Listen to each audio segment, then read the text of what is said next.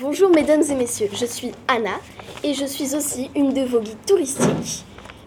Euh, à mes côtés se trouve Darazia, je serai aussi une de vos guides touristiques. À présent, j'espère que vous avez pris vos passeports et vos valises car nous partons à Ravenne. Euh, mais d'ailleurs, qu'allons-nous voir à Ravenne, Darazia? Eh bien, Anna, figure-toi que nous allons voir la mosaïque de Justinien Ier qui est exposée à l'église Saint-Vital en Italie.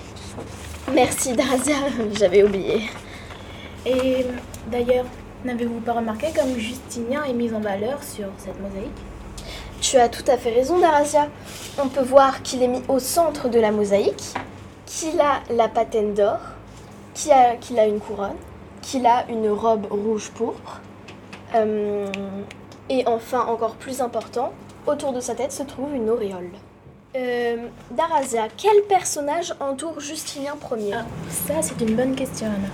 Il y a d'abord les soldats, les fonctionnaires, les hommes d'église, Maximien, le patriarche de tout le- l'Empire byzantin, et le général Bélisaire. Qui d'ailleurs a pris Ravenne pour le comte Justinien.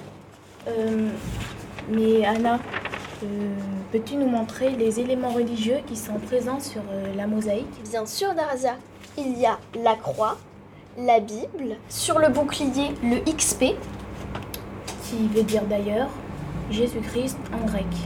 Il y a aussi la patène d'or et l'encensoir. Darazia dit à nos chers touristes ce que, euh, ce que nous apprend la mosaïque de Justinien Ier. Bien sûr, l'auréole nous apprend que Justinien est le lieutenant de Dieu sur terre, aussi appelé Basileus. Il, il détient donc le pouvoir religieux. Les fonctionnaires nous prouvent qu'il détient aussi du pouvoir politique. Et enfin, les soldats nous apprennent qu'il détient du pouvoir militaire. Merci beaucoup, Darazia. Mais le saviez-vous? Justinien Ier a régné de 527 à 565. Eh bien, c'est déjà la fin de notre exposé. J'espère que celui-ci vous aura plu et on vous souhaite une bonne journée.